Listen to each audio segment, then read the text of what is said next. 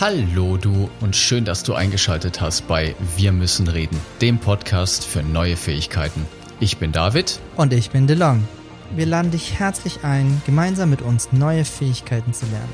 Denn mit diesen neuen Fähigkeiten bekommst du die Flexibilität, deinen Weg mit mehr Leichtigkeit zu gehen. Von uns bekommst du nicht nur lustige und inspirierende Geschichten, sondern auch Interviews von Menschen, die durch neue Fähigkeiten gelernt haben, neue Wege zu gehen – und ihre Erfahrungen mit dir teilen. Heute sprechen wir über Werte und Prinzipien. Wir schauen uns mal die Prinzipien von S3 an und was das für deine Handlung im Alltag ganz konkret bedeutet. Grüß Gott. Haha. Ich heißt du nicht, David. Das weißt du. ja, das stimmt. Dazu bin ich zu wenig narzisstisch dafür die Nummer.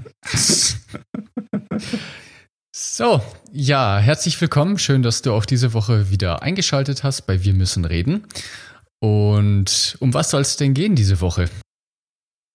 Ja, wir haben uns mit letzter Woche mit Regeln und Prinzipien beschäftigt und dieser ganze Blog beschäftigt sich sehr stark mit dem Thema Soziokratie, beziehungsweise wann ist es sinnvoll, gewisse, sagen wir mal, Verhalten, neue Verhaltensweisen einzusetzen, auch auf Organisationsebene. Und das, mit dem wir uns heute ein bisschen genauer beschäftigen wollen, sind die Prinzipien hinter S3. Also das heißt, es gibt sieben Stück und wir wollen uns die mal genauer anschauen. So. Das Problem, mit dem wir heute starten, ist relativ simpel und da muss ich kurz ein bisschen ausholen, ist das Thema Nominalisierung. Also im Modell von NLP gibt es etwas, das nennt sich Nominalisierung und das heißt, ich gebe euch ein typisches Alltagsbeispiel, zum Beispiel das Thema Liebe. So, was, was heißt denn jetzt Liebe für dich? Also, heißt es, dass du einen Kaffee gebracht bekommst, dass du jemanden küsst, was ziemlich schnell wäre für Liebe. Das heißt, du liebst alle Menschen, die du irgendwie küsst oder die dich küssen. Und die Übersetzung davon ist, dass unser, unsere Sprache in unserem Gehirn in unsere Welt übersetzt wird. Also da findet eine, ein Informationsverlust statt, mit Absicht auch, weil wir sonst überflutet würden mit Informationen. Und das Problem, mit dem wir uns beschäftigen, ist, dass in vielen Bereichen, wie eben auch S3, gibt es Prinzipien oder Worte, die etwas bedeuten, und zwar für jeden etwas anderes bedeuten. Und uns ist es heute wichtig, dass wir dir vermitteln, wie du mit einfachen Methoden und mit simplen Geschichten für dich eine Übersetzung findest von gewissen Prinzipien. So. Dann. Genau. Und ja?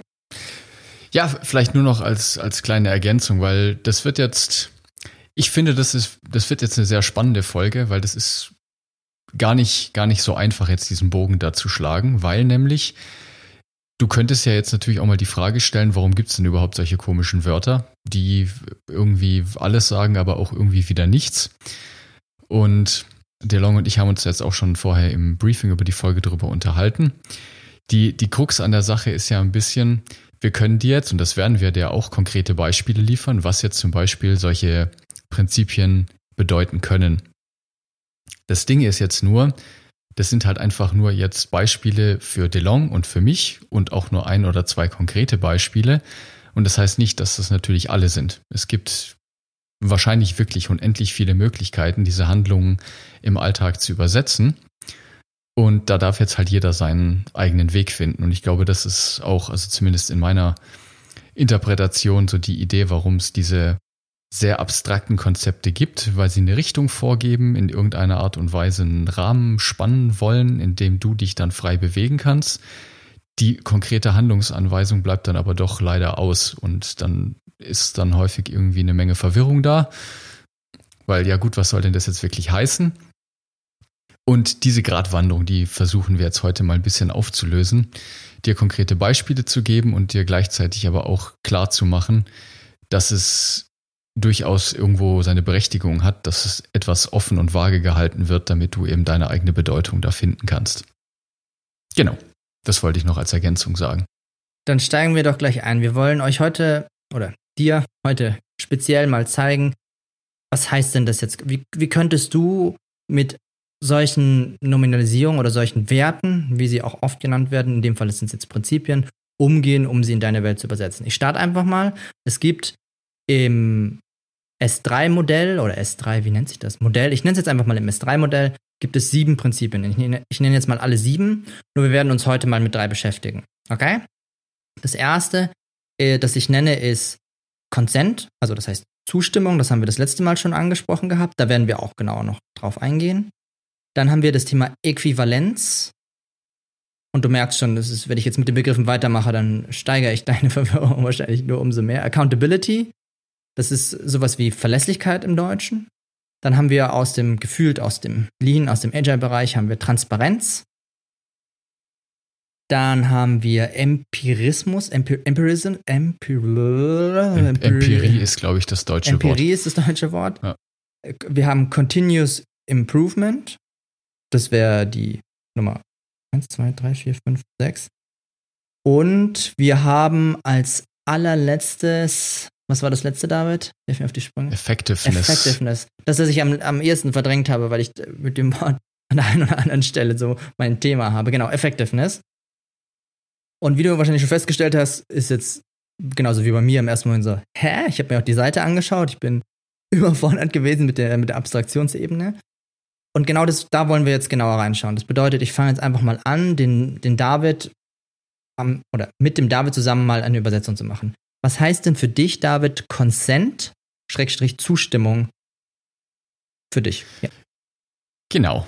Wir haben ja in den letzten Folgen auch schon mal drüber gesprochen. Ne? Das war hauptsächlich der Unterschied zwischen Demokratie und Soziokratie. Also runtergebrochen, so wie wir das eben in der Folge gemacht haben. Es geht nicht um eine Mehrheitsfindung, sondern um eine Einwandsintegration. Das sind auch wieder ganz viele schöne Nominalisierungen. Ja, also es ging, du erinnerst dich bestimmt eben darum, nicht nach einer Mehrheit zu fragen, also wer ist dafür, sondern du fragst im Alltag in komplexen Situationen, also im Problem, wo es noch kein, kein Wissen gibt, wo du die Lösung einfach noch nicht kennst, fragst du besser danach, welche Einwände gibt es. So, da möchte ich jetzt noch einen Schritt weiter gehen. Also eine ganz einfache Handlungsanweisung für dich, was du direkt gleich heute oder morgen für dich nutzen kannst. Anstatt in deinem Team oder im Alltag mal zu fragen, wie wird das Problem, was auch immer du lösen möchtest, gelöst, frag mal, wer kann es lösen. Ja, also es geht da ganz viel in, in der Soziokratie eben darum, das passende Talent in der Gruppe zu finden. Es geht darum, den Menschen zu finden, der am wahrscheinlichsten die meiste Erfahrung hat, das meiste Wissen für das aktuelle Problem, der dann aufgrund eben seiner Erfahrung, aufgrund seines Lebens die vermutlich beste Entscheidung treffen wird. Und das wird definitiv nicht die gesamte Gruppe sein. Das wirst dann vielleicht auch nicht du sein, sondern eben irgendwie jemand anders. Und das Schöne daran ist ja, jeder von uns verhält sich im Alltag ganz natürlich so.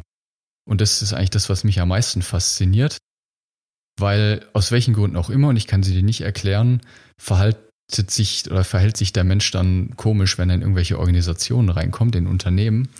Nur nehmen wir doch mal das konkrete Beispiel, irgendwie mein, ich nicht, mein Wasserhahn tropft. So. Jetzt gibt's natürlich Bastler zu Hause, die sagen, gut, hier äh, Ärmel hochkrempeln mache ich alleine. Nur dafür gibt's Klempner. Dann frage ich doch, wer könnte das jetzt lösen? Ich gucke irgendwie gelbe Seiten, Internet, was auch immer. Wer könnte dieses Problem jetzt lösen? Ich hole mir einen Klempner ins Haus und der löst dann das Problem für mich. Und ich würde doch auch dann einen Teufel tun und ihm dann sagen, hey, aber hier gucke ich ihm da über die Schulter und sage ihm dann, ja, hier, aber da mit der Zange würde ich das nicht machen, ne? Da würde ich jetzt aber hier die andere Zange nehmen. Würde doch kein Mensch tun. Ich hole mir die Experten, weil ich weiß, dass die das Wissen haben, die Probleme lösen können und lass die Leute in Ruhe. Genau, also das wäre jetzt meine Übersetzung von Konsent. Frag nicht wie, sondern wer. Finde das passende Talent für die aktuelle Problemstellung. Auch um Bedenken aussprechen zu dürfen oder eine, in Anführungszeichen eine, eine qualitativ hochwertige Meinung zu bekommen zu dem Thema an der Stelle. Oh ja, genau, ja. Das ist noch, danke für den Hinweis, genau. Es gibt noch etwas anderes, ein schönes, ein, ein schönes äh, Pattern, also ein, ein schönes Modell, was es im S3 gibt. Ich weiß nicht, ob es direkt aus S3 kommt oder ob sie sich da auch anderer Vorgänge irgendwie bedient haben. Das nennt sich konsultativer Einzelentscheid. Das ist auch ganz cool. Das ist eben genau diese Idee, frag nach dem Wer. Also in dem Team wird entschieden, wer ist denn jetzt wohl das passende Talent für das aktuelle Problem und derjenige darf dann nachher die Entscheidung fällen, wenn er sich vorher die verschiedenen Meinungen angehört hat. Also auch da konkretes Beispiel. Ich arbeite mit dem DeLong zusammen. Wir wollen irgendwie ein Training konzipieren und wir machen irgendwas zum Thema, weiß ich nicht, Kommunikation, Nominalisierung. Dann weiß ich, DeLong ist der Experte und dann ja. darf er dementsprechend die Entscheidung fällen. Nur es wäre ganz nett, wenn er mich vorher mit einbezieht und ich zumindest meine Bedenken äußern kann oder meine Meinung äußern kann. Aber letztendlich darf dann DeLong entscheiden oder den finalen Entschluss fassen. Ist jetzt bei zwei Leuten relativ einfach. Bei, wenn jetzt irgendwie fünf, sieben, zehn Leute bis im Team, ist das Prinzip aber genau das gleiche. Einer fällt die Entscheidung, holt sich die Meinung aller anderen und das Team vertritt dann die Entscheidung. Genau. Wo ist denn der Vorteil zum Konsens? Schnelligkeit.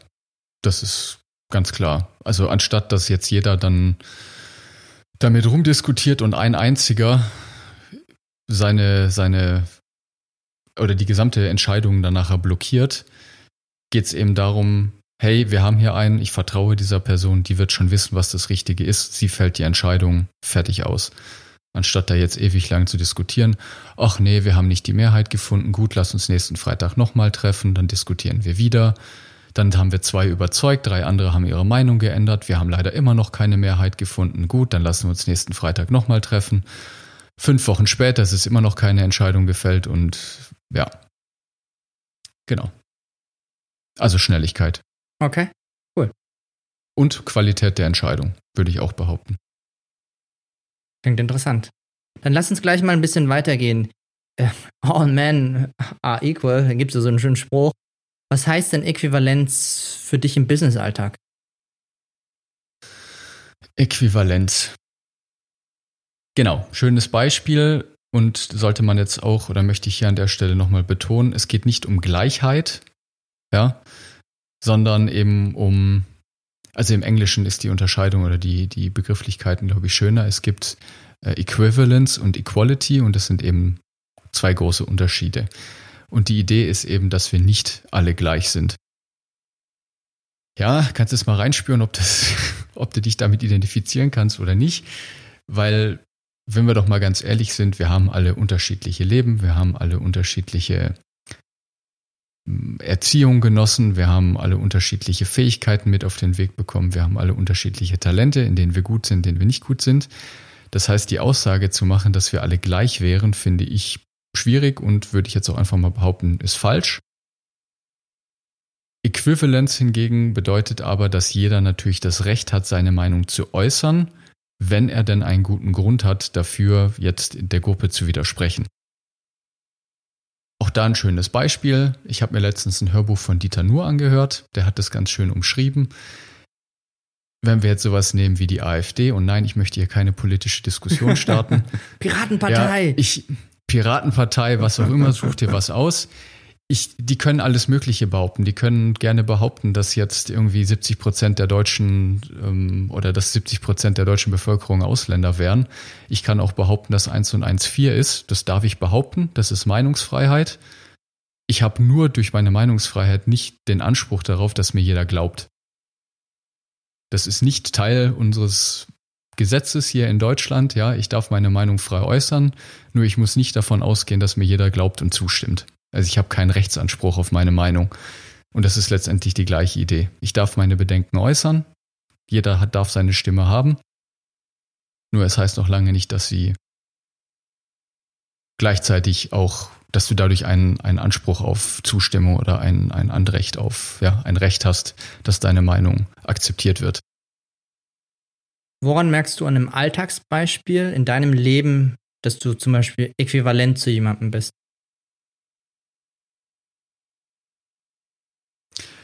Ja, sehr schöne Frage. Sehr gute Frage, DeLong. Guck, DeLong ist Experte für Kommunikation. ja, wenn wir bei dem Beispiel bleiben, was ich vorhin gebracht habe mit dem konsultativen Einzelentscheid, da wird genau dieser Wert gematcht. Also sowohl Consent als auch ähm, Equivalence, weil nämlich dann der eine Experte gebeten wird, und das ist dann seine Aufgabe, verschiedene Leute im Team nach ihrer Meinung zu fragen und nach Einwänden zu fragen. Dann hat jeder die Möglichkeit, seine Stimme zu äußern, jeder darf seine Meinung äußern und der Experte entscheidet dann, welche dieser Meinung er annimmt, ob er dann vielleicht seine Meinung nochmal anpasst oder ob er dann sagt, ja, hat er recht mit dem, was er da eingewendet hat und das und das ist jetzt eben meine Entscheidung. Also das Fragen der Leute im Team, nur die finale Entscheidung bleibt dann bei einem. Okay. Also gut, wenn du jetzt ein konkretes Beispiel haben möchtest, nehmen wir ein ganz simples Beispiel, wo das jetzt wahrscheinlich auch niemand machen würde, nur ähm, also, DeLong mit seiner lieben Freundin, ich mit meiner lieben Freundin, wir gehen zusammen essen. Ja, jetzt könnten wir dann ewig lang eine Diskussion starten, wo wir hingehen. Oder ich sage einfach, DeLong ist auch der Essensexperte heute. DeLong ist der Experte für alles. So, DeLong entscheidet, wo wir hingehen zum Essen. Ich möchte aber, das ist die Bitte, dass er die anderen kurz um ihre Meinung fragt. So, jetzt kann ich sagen, du ist mir alles recht, ich habe nur keine Lust auf Arabisch, weil vertrage ich nicht.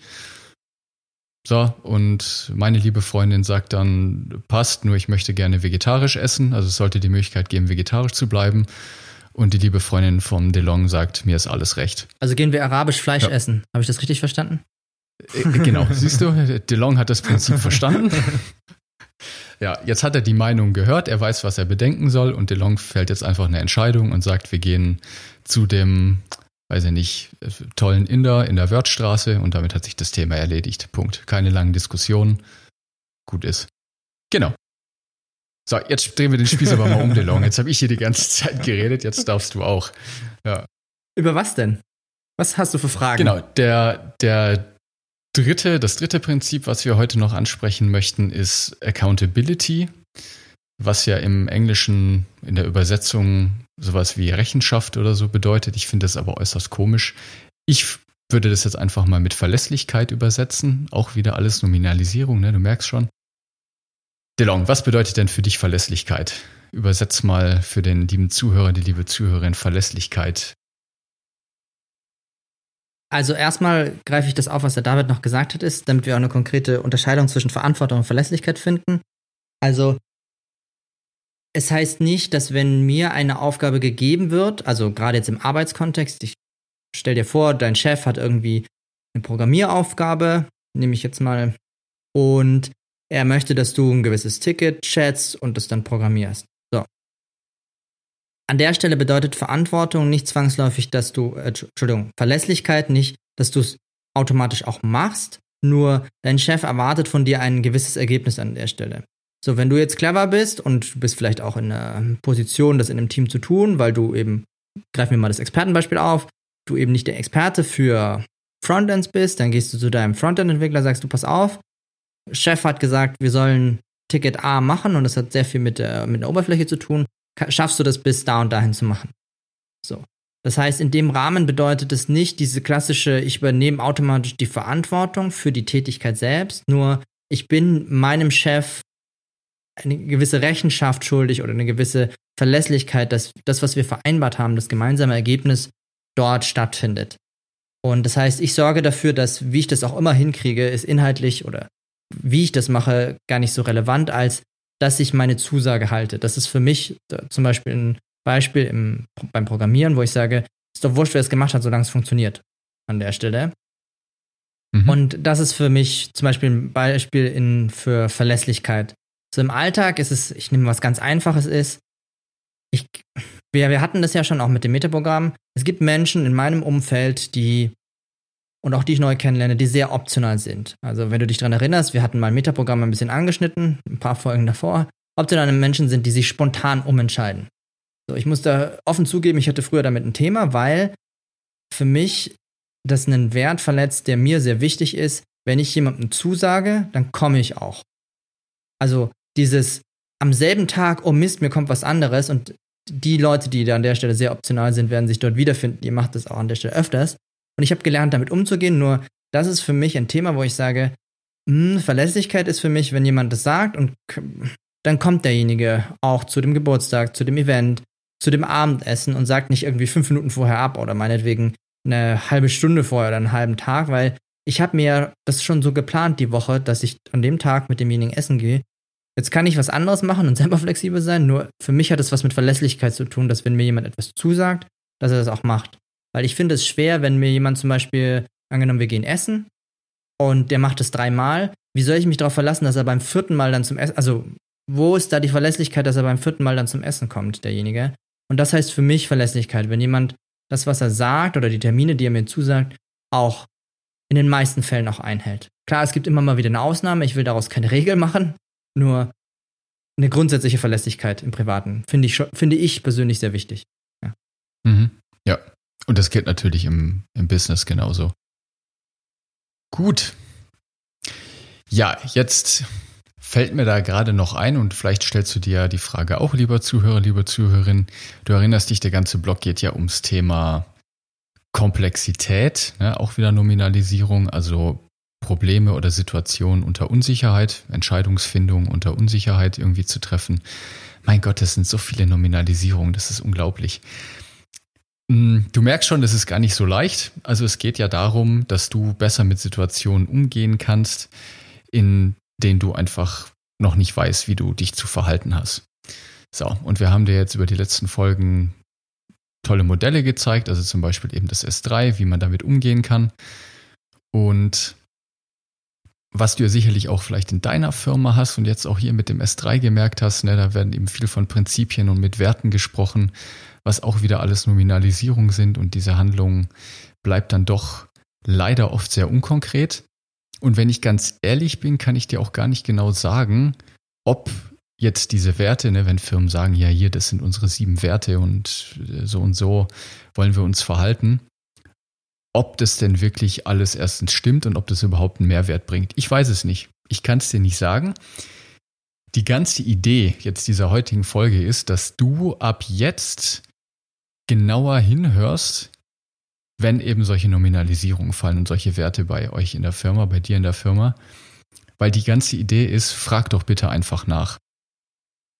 Heißt, wenn da jetzt jemand in der Firma behauptet, dass ihr den Wert Begeisterung. Wenn ich Begeisterung habt, wunderschön, genau, ja. ihr seid alle begeistert. Dann frag doch bitte mal nach, was das genau heißt. Also woran würdest du merken, dass du dich begeisternd verhältst oder dass du begeistert bist? was möchte die Firma, wie du dich verhältst, damit die Firma dann sagen kann, ja, unsere Mitarbeiter sind begeistert. Und da auch bitte gleich nochmal, ne, was ich am Anfang gesagt habe, das ist mir ganz wichtig.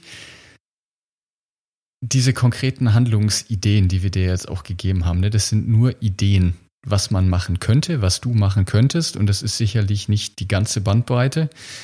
Und meiner Meinung nach hat es auch in gewissen Situationen den Vorteil, Handlungen auszuschließen. Also auch einfach mal darüber zu sprechen, was es eben nicht heißt. So, da haben wir jetzt gar nicht so oft so viel jetzt heute drüber gesprochen, ist auch okay.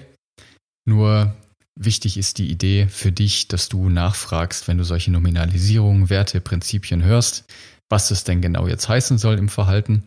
Und dann darfst du ausprobieren und dir meiner Meinung nach regelmäßig Feedback einholen, ob das denn jetzt diesem Wert oder diesem Prinzip matcht oder nicht. Schöne Fragen an der Stelle sind, was heißt das konkret? Was bedeutet das für dich? Wie machst du das an der Stelle? Wie setzt du das um? Woran, woran merkst, merkst, du, woran merkst du, genau. dass du diesen Wert jetzt schon lebst? Und so weiter. Und es geht da ein bisschen, ich finde, Menschen sind, zumindest ist es mein Eindruck, einfach komplexe, komplexe Lebewesen. Und mir geht es darum, es ist okay, einen Wert von, um die Begeisterung mal aufzusch aufzuschnappen. Wenn im Vertrieb Begeisterung bedeutet, die flippen aus, weil das Produkt so gut ist und verkaufen tausende von Produkten, dann ist es schön für den Vertrieb, nach äh, Kommunikation nach außen, dann ist es toll. Nur es kann in der Buchhaltung einfach bedeuten, dass jemand einen perfekt optimierten Prozess bis ins kleinste automatisiert, der muss einen Knopf drücken und dann werden die Zahlen ausgerechnet und das kann denjenigen begeistern. Das heißt, mir geht es darum, dass du für dich herausfindest, ist, was begeistert dich denn an deinem Job, an deinem Leben? Und es gibt bestimmt irgendetwas. Ich sage nicht, dass es alles ist, nur finde doch mal heraus, wie diese Nominalisierung oder diese Begeisterung sich in deinem, auch in deinem Privatleben. Es gibt bestimmt Sachen, wenn du dich für Autos begeisterst oder für das Thema Kommunikation, NLP, was auch immer es ist. Es geht darum, dass du für dich mal rausfindest, wie du diese Sachen machst. Also was ist dir an Verhaltensweisen wichtig, auch im Zwischenmenschlichen. Für den einen kann Verlässlichkeit auf der Arbeit, wie du gerade gesehen hast, was sehr Spezielles bedeuten und es darf sich auch mit dem anderen Kollegen ändern. Also ich möchte damit deutlich sagen, es ist keine Regel. Das ist genau das, was, was wir mit Prinzipien erreichen wollen. Es, ist flexibel, individuell, von Individuum zu Individuum, zu Abteilung zu Abteilung, zu wohin auch immer. Es geht darum, dass du für dich rausfindest, was, was brauchst du und was braucht der andere, damit ihr Begeisterung leben könnt, zum Beispiel. Genau, richtig, ja. Und die Idee eben dieser Prinzipien oder dieser Werte in Unternehmen ist dann meiner Meinung nach, dass es doch natürlich dann auch irgendwo Grenzen gibt. Ne? Also diese Werte, diese Prinzipien spannen einen Handlungsrahmen auf, innerhalb derer du dich frei bewegen kannst. Nur deine Aufgabe ist es eben herauszufinden, wo jetzt genau diese Grenze ist, was okay ist und was nicht okay ist. Also, was ich ganz oft höre, ne, wir gehen fair mit unseren Kunden um, ist ein schönes Prinzip. So, was heißt denn das jetzt? Ich kann dir genau sagen, was es nicht heißt. Es das heißt nämlich bestimmt nicht, dass du deine Rechnung nicht bezahlst und den Kunden bescheißt. So, das ist definitiv nicht ein Verhalten, wir gehen fair mit unserem Kunden um.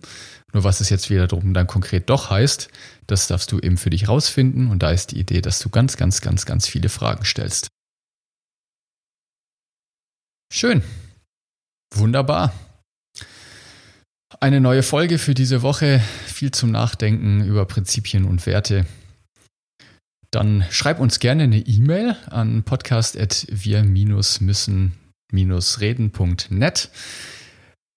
Was es für Prinzipien, für Werte in deiner Firma gibt oder in deinem Unternehmen, welche Verhalten du beobachtet hast, was du schon für tolle Erlebnisse hast, lass es uns wissen. Auch wenn du Fragen hast, die wir für dich beantworten können, wir freuen uns über jede E-Mail. Der David beantwortet die dann mit sehr viel Begeisterung. Ja, genau. Ja, genau, mit ganz viel Begeisterung. Da ist es wieder. Und dann wünsche ich dir eine fantastische Woche. Vielen Dank, dass du bis zum Schluss dabei gewesen bist und bis nächste Woche. Danke fürs Zuhören und viel Begeisterung. Tschüss. Ciao.